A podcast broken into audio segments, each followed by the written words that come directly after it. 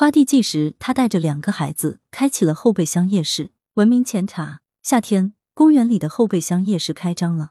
林慧带着两个娃在后备箱集市转了一圈，就买到了护眼灯、小零食、厚薄不一的袜子，还有各种小玩具，包括拧好发条就会在地上跳跃的铁皮青蛙，拧好发条就能敲鼓的苏格兰士兵偶人和按下按钮就会下蛋的母鸡。这些怀旧玩具都是林慧小时候玩过的。不知道这些后备箱摊主是从哪里找来的货源。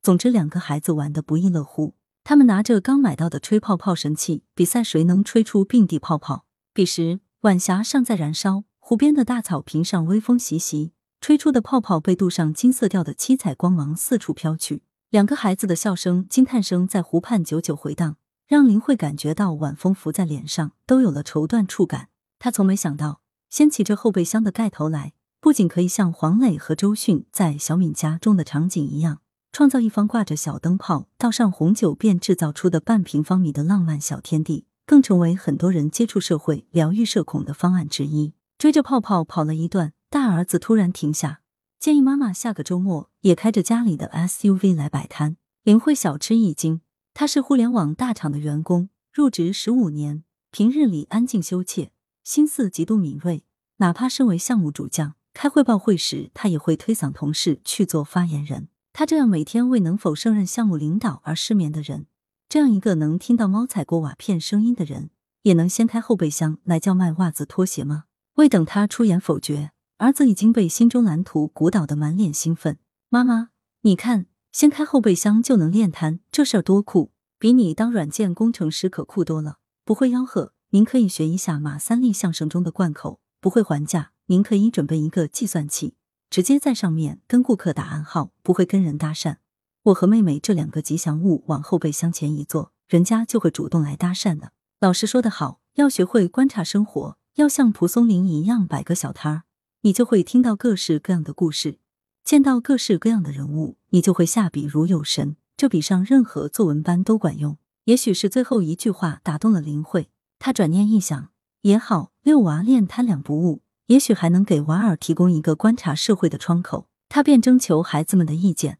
卖袜子、拖鞋、小台灯这样的爆品，咱可竞争不过那些老手，咱该卖什么好呢？两个孩子七嘴八舌的出主意，卖妈妈的水彩画。妈妈当年可是差点考上清华美院的人，你随手画的画都已堆满储藏室，你不想有更多的人欣赏吗？最少要把水彩颜料的钱挣出来，要不。卖家里全新的餐盘和茶具，书橱顶上有七八个纸箱，都放满了这些瓷器。咱家喝茶吃饭都用不了，不如卖给需要的人。还可以卖掉妈妈的几十个头花。自从妈妈剪了超短发，那些仙气十足的头花都束之高阁了呀。半个月过去了，一个月过去了，打开后备箱，打开一长串节能小灯泡，成为林慧领着一双儿女去看烟火人间的便捷路径。他遇到过用半生不熟的汉语讨价还价的老外夫妇，遇到过端详他的水彩创意画，要与他合作书籍插图的图书编辑，遇到过一下子买下五对头花，想拍出绝美汉服照的年轻姑娘。他们撑着油纸伞来来往往，寻找灯笼与树影山下的唯美光影，仿佛从戴望舒的诗歌中走出的人儿。这世间有人务实，也有人做梦；有人争相逐利，也有人闲散看云。